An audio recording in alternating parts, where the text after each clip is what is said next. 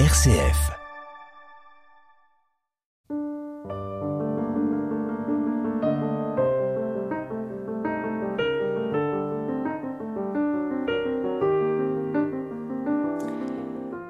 Tu n'écris plus pour être lu par des poètes, tu écris pour être au cœur de l'homme, tout simplement. Ton chant est comme une fenêtre ouverte au vent. Ce sont les mots de Claude Vigée, disparu en 2020 à l'âge de 99 ans. Il est un de nos plus grands poètes. Il avait reçu en 1996 le Grand Prix de l'Académie française et en 2013 le Grand Prix national de poésie pour l'ensemble de son œuvre. Claude Vigée est né à Bischwiller. Il est issu d'une famille juive installée depuis plusieurs siècles en Alsace. En 1942, après s'être investi dans un réseau de résistance juif, il a été contraint de fuir aux États-Unis, où il est devenu professeur de littérature comparée. Puis, à l'issue de cet exil, il est parti avec sa famille enseigner à Jérusalem pour 40 années de retour aux sources pour s'installer enfin en 2000 à Paris. Pour nous présenter l'œuvre de Claude Vigée, je reçois aujourd'hui Claire Hendrix. Bonjour. Bonjour. Alors Claire Hendrix, vous êtes agrégée de lettres modernes et vous êtes doctorante en littérature française. Vous travaillez sur Claude Vigée et la Bible et vous explorez depuis plusieurs années la question de la relation entre la poésie et la transcendance.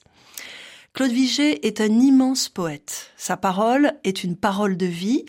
Euh, pour accompagner nos auditeurs euh, dans son œuvre, commençons par ce qui fait l'homme, tout autant que le poète, son nom, Claude Vigée.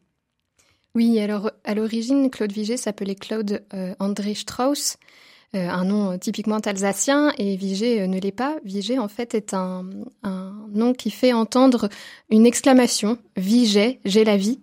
Et cette exclamation euh, est prononcée par euh, Hachem, ou celui qu'on appelle Dieu dans d'autres religions, donc euh, le Dieu biblique, qui dit ⁇ Vive en moi, je suis vivant ⁇ dans le livre d'Isaïe.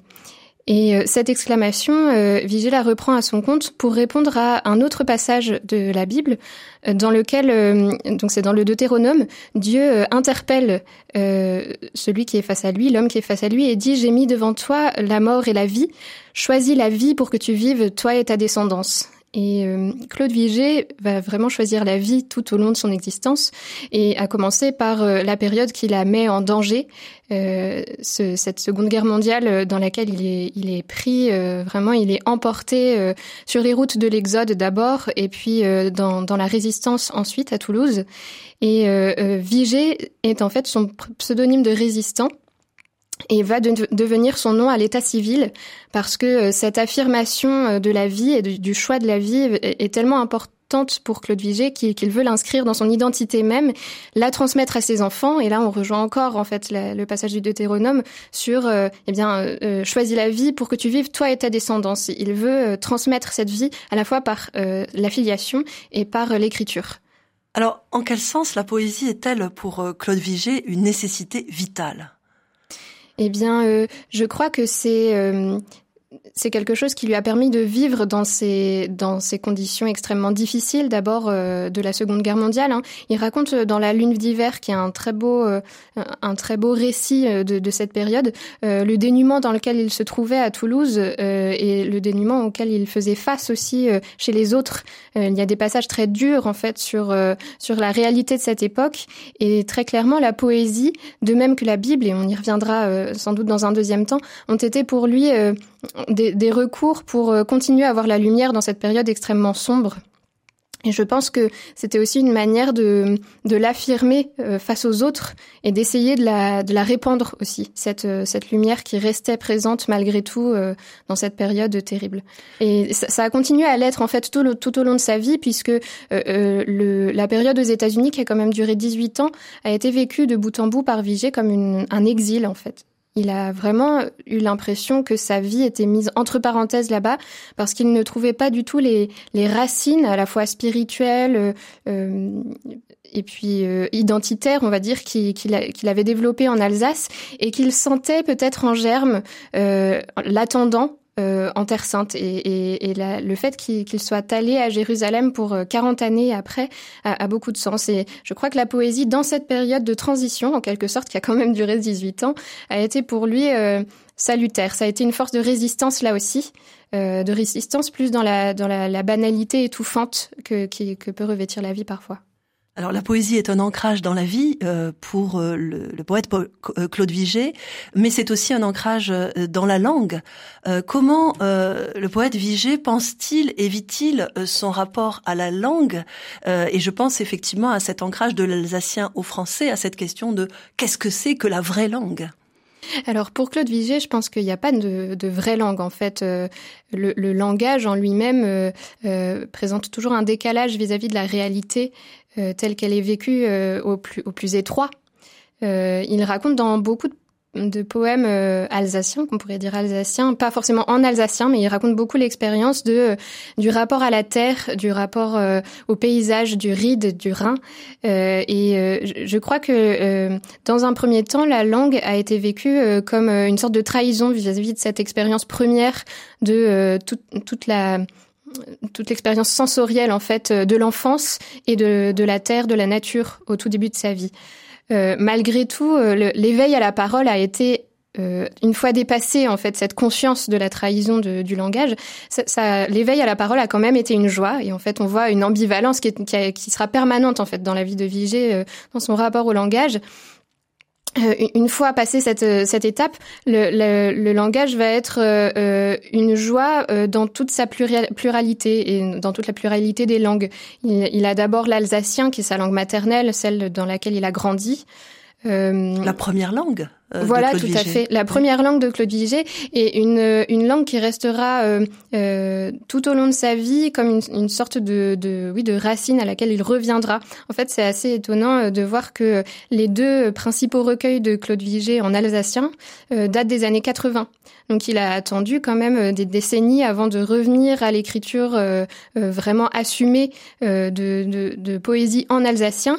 Et paradoxalement, c'est l'hébreu qui lui a permis de faire ce retour euh, à l'alsacien parce que hum, si on revient au début, euh, l'alsacien euh, était une langue assez rabaissée, on va dire, dans le dans le contexte dans lequel Claude Vigée a grandi, puisque c'était une langue qui, qui, ne rattachait pas l'Alsace à la France, mais qui avait tendance à plutôt l'en éloigner. Or, la, la, la volonté de l'école, avec un grand E à cette époque-là, c'était de voilà d'ancrer les enfants alsaciens dans la France pour pour leur apprendre à être de bons petits patriotes et en fait, euh, Vigée a, une relation assez ambiguë aussi euh, et ambivalente au français euh, parce que à la fois c'est une langue qu'il a apprise par des chansons et il le raconte de manière très touchante à la maternelle. En fait, on leur chantait des chansons en français et cet éveil laissera pendant toute sa vie une mélodie en fait du français dans sa tête à laquelle il est très attaché et en même temps le fait de devoir pour cela renoncer à l'alsacien, ça a été vraiment très difficile pour lui.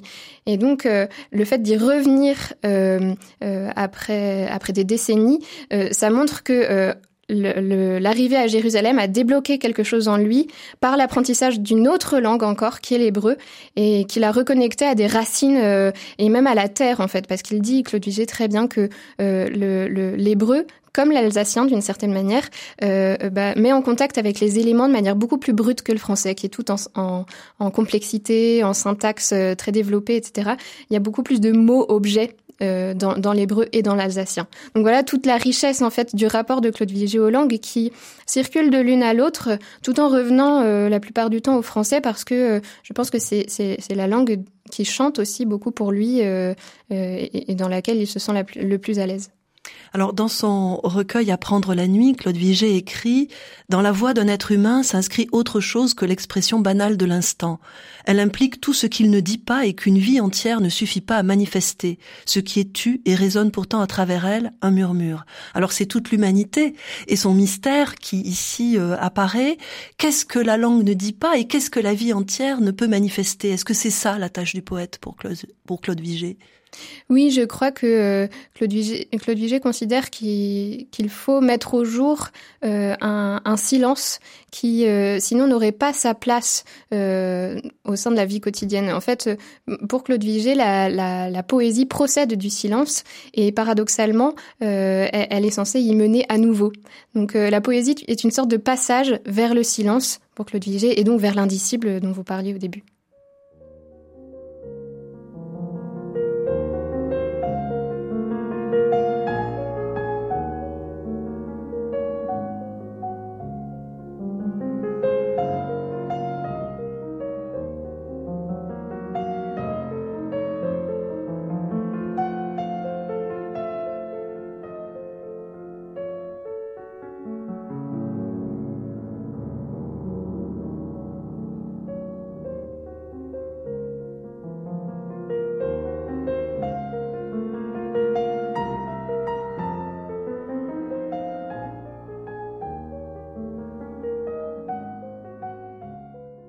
Dialogue, Sarah Brunel.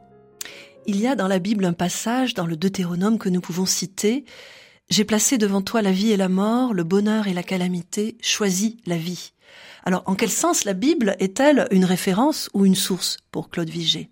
Alors elle est une source parce que euh, c'est elle qui euh, lui permet, euh, une fois passé à l'âge adulte, d'affirmer son identité et d'affirmer le choix de la vie parce que Fondamentalement, euh, la Bible implique de laisser de côté les, puissances de mort et les puissances euh, négatives. Et euh, le judaïsme est fondamentalement une, une religion qui, qui invite au combat et au combat pour la vie. Et j'ai parlé tout à l'heure de périodes assez difficiles dans la vie de Vigée, pendant lesquelles il se sentait un peu sombré dans, dans, voilà, dans un monde qui ne le portait pas à, à l'élévation.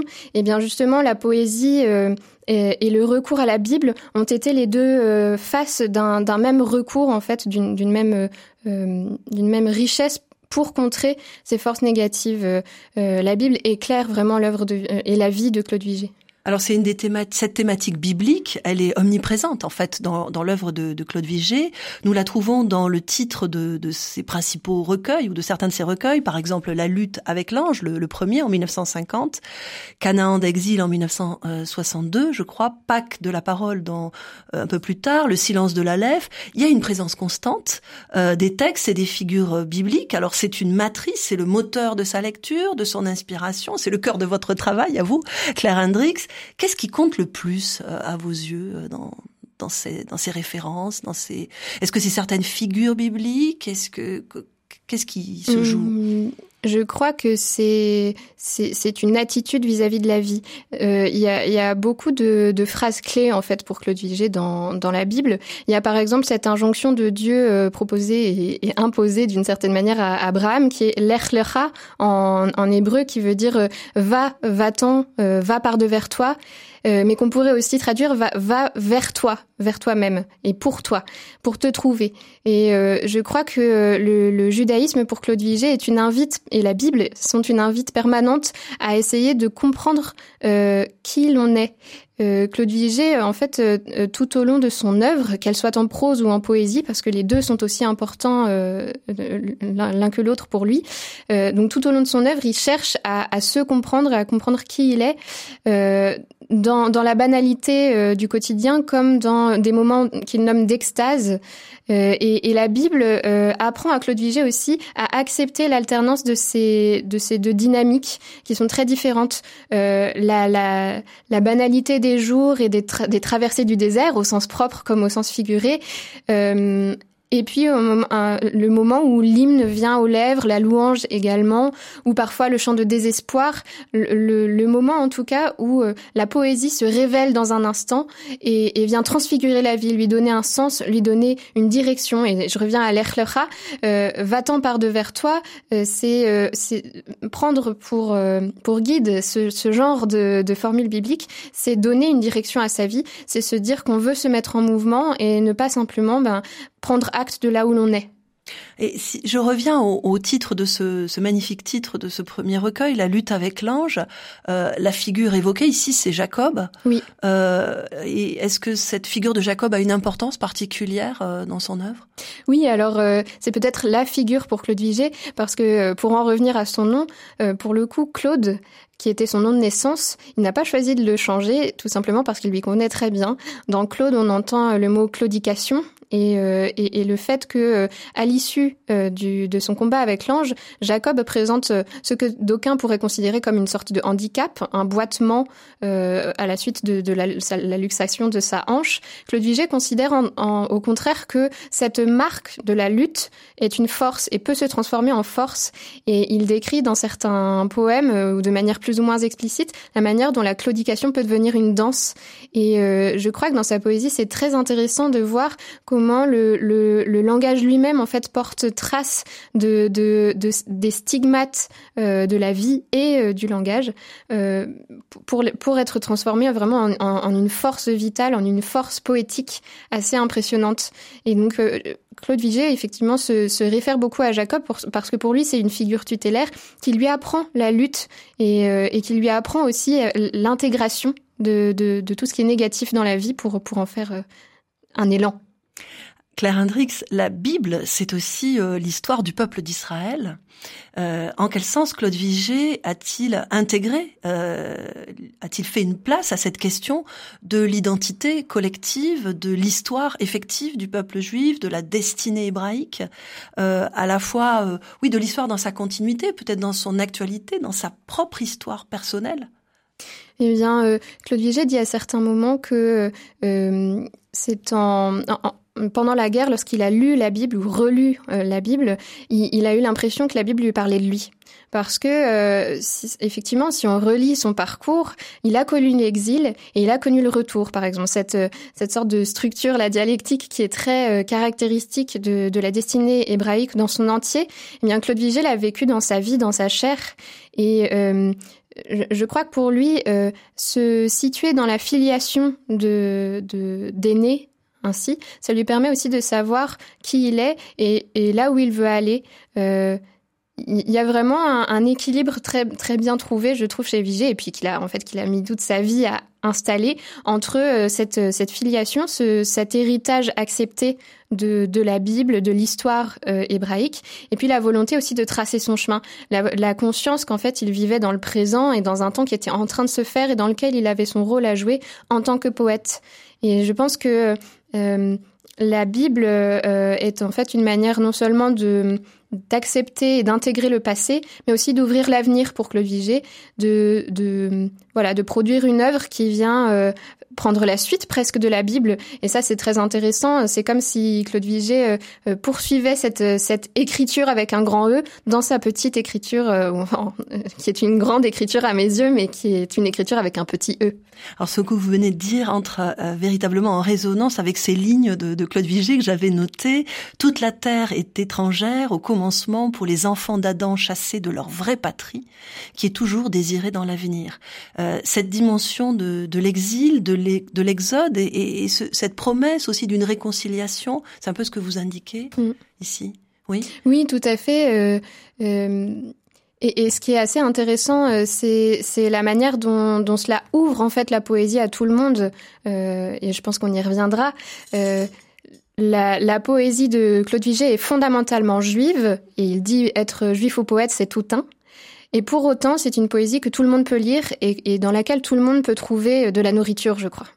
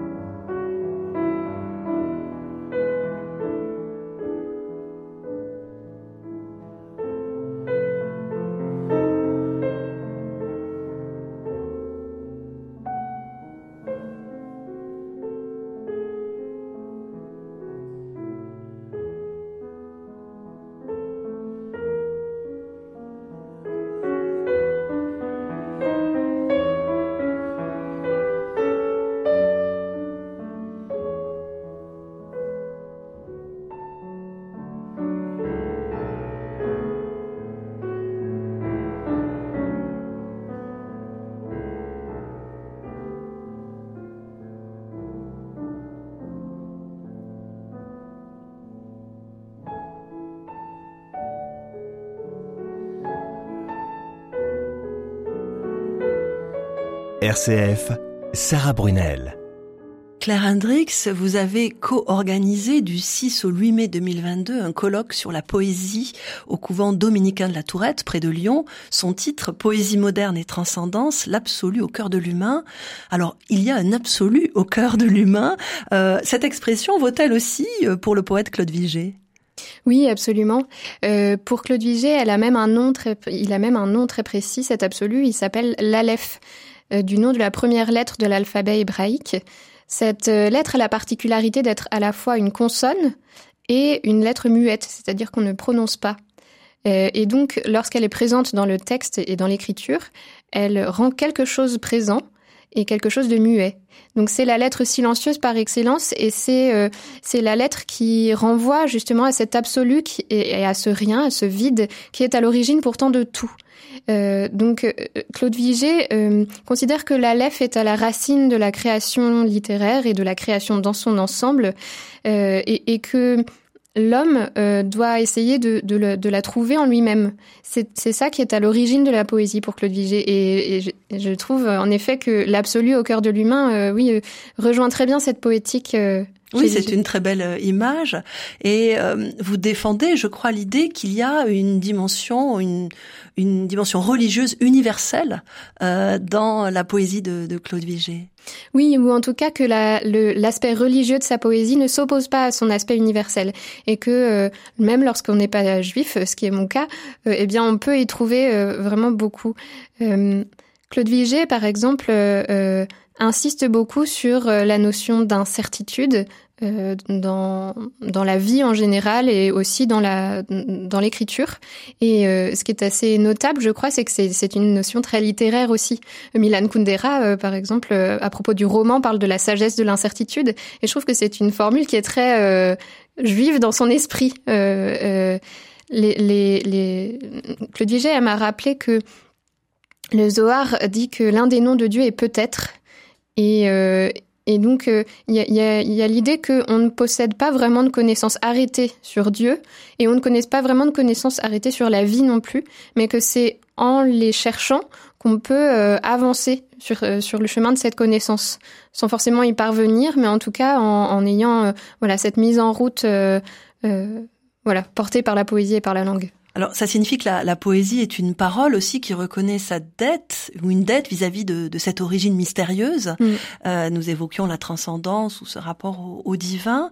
Euh, il y a aussi peut-être une dimension que j'aimerais que nous mettions un peu en évidence, cette, cette joie ou cette nostalgie heureuse et lucide lorsqu'il évoque son enfance à Bischwiller, les lieux mm. euh, traversés ou habités, des lectures. Il y a une énergie, il y a un humour, il y a, il y a quelque chose de jubilatoire aussi euh, chez Claude Vigée. Oui, tout à fait. Euh, euh, il, a un, poème qui s'appelle À bout de souffle, rit l'extase.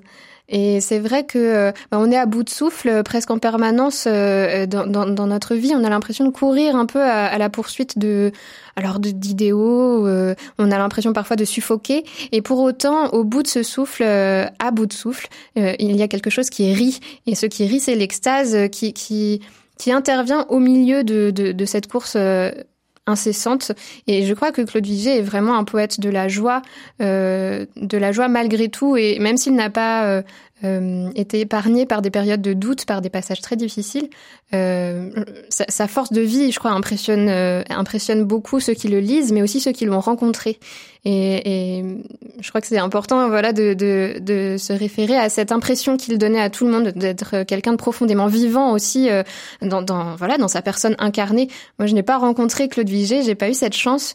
Je l'ai simplement eu une fois au téléphone et, et, euh, et rien que rien que de l'avoir au téléphone et de pouvoir se dire merci mutuellement, ça résume un peu aussi tout l'homme qu'il était, qui était un homme de, de reconnaissance, reconnaissant pour pour cette vie là qu'il avait eue, euh, extrêmement riche et, et pour toute la joie qu'il a, qu'il a vécu. Ce qui ressort aussi de, de ces témoignages, comme de l'écriture, c'est cette, euh, cette épaisseur euh, de, de, de la vie que, que, le poète réussit admirablement à restituer, c'est-à-dire euh, de l'intensité de, de, la souffrance à l'intensité de, de, la joie et cette alternance qui fait mm. nos vies et qui se suivent et qui s'enchaînent sans qu'on puisse vraiment rendre raison, mais, mais en tout cas qui disent quelque chose d'essentiel. Oui, tout à fait. Et Claude Vigée, en ce sens, euh, a, décidé de faire de son œuvre euh, une œuvre plurielle qui intègre à la fois des poèmes et des écrits en prose. Et euh, pour ceux à qui notre échange aurait donné envie de lire Claude Vigée, je, conseille de ne pas se limiter à la poésie parce que d'une part, elle, peut être enfin, elle est extrêmement riche, donc peut-être parfois ça peut être un peu difficile de rentrer dedans en premier. Mais euh, de lire aussi la, la, prose, ça ouvre en fait euh, une, porte sur la vie de Claude Vigée, qui est et, la vie en général. Je crois que vraiment on peut tous s'identifier aussi à ces à ces mouvements de, de, flux, de reflux dans, dans, dans, la vie, qui est très bien exprimé par la prose. Et, et, vraiment Claude Vigée tient à ça, et je crois qu'il a raison. Je crois qu'en fait on peut pas euh, on ne peut pas chercher euh, l'absolu uniquement dans l'absolu. C'est-à-dire, on ne peut pas essayer de se détacher de la vie pour, euh, pour, pour atteindre une espèce de pureté, qu'elle soit littéraire ou, ou de l'existence. En fait, on, a besoin de ces moments d'alternance et de trouver dans le relatif, et c'est pour ça que ça rejoint le, sujet du colloque, on a besoin de retrouver dans l'humanité bah, cette trace, en fait, de l'absolu qui, dont, c'est la richesse, en fait, de, de réussir à venir dans notre vie. Alors je voudrais pour euh, terminer, Claire Hendricks, que nous évoquions des textes bouleversants que j'ai découverts, les derniers poèmes de, Claude Vigée euh, pour Evie, pour euh, mm. La femme aimée, son épouse disparue en 2007. je cite par exemple, Tu m'apparais parfois, écrit-il chaque soir, c'est ainsi, l'amour parle en silence. C'est une autre manière de dire la vie aussi, par l'épreuve de la mort, de la séparation, de la perte. C'est toute la vie que je pleure, cette vie qui s'en est allée avec toi. Alors là, nous sommes dans la profondeur douloureuse et, une écriture qui est absolument bouleversante. Oui, c'est d'autant plus déchirant que c'est très simple. Euh, dans les derniers poèmes, euh, Claude Vigée euh, se sépare, en tout cas en partie, d'un rythme très régulier qu'il avait dans, beaucoup de poèmes précédemment, pour simplement écrire presque au fil de la plume parfois, et pour faire référence à des objets, par exemple l'armoire des vies. Il fait référence à ces, à ces manteaux qui prennent la poussière dans l'armoire. c'est plein de petites choses comme ça qui qui viennent nous toucher aussi dans, dans leur simplicité. Euh, c'est vrai que ces poèmes sont à la fois déchirants euh, et élégiaques et en même temps euh, plein, plein de simplicité et très parlants. Et c'est toute l'histoire aussi d'une vie euh, qui se mm. déploie dans cette amplitude, cette profondeur, cette fidélité de l'amour. Oui, c'est vrai que la relation de Claude Vigée et Evie est l'une des, des choses les plus puissantes qui transpire de son, de son œuvre et de ses récits de vie.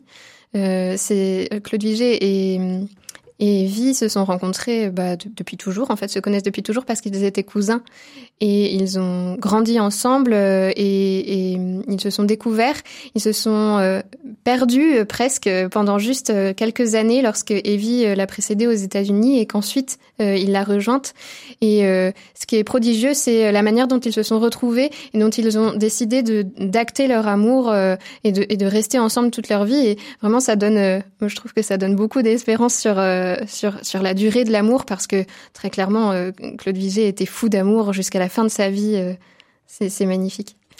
Je vous remercie infiniment, Claire Hendricks. de Claude Vigée, on peut trouver en librairie assez facilement L'homme naît grâce au cri, poème choisi 1950-2012 en collection Point aux éditions du Seuil. Merci à Antoine Picot à la réalisation technique. Merci.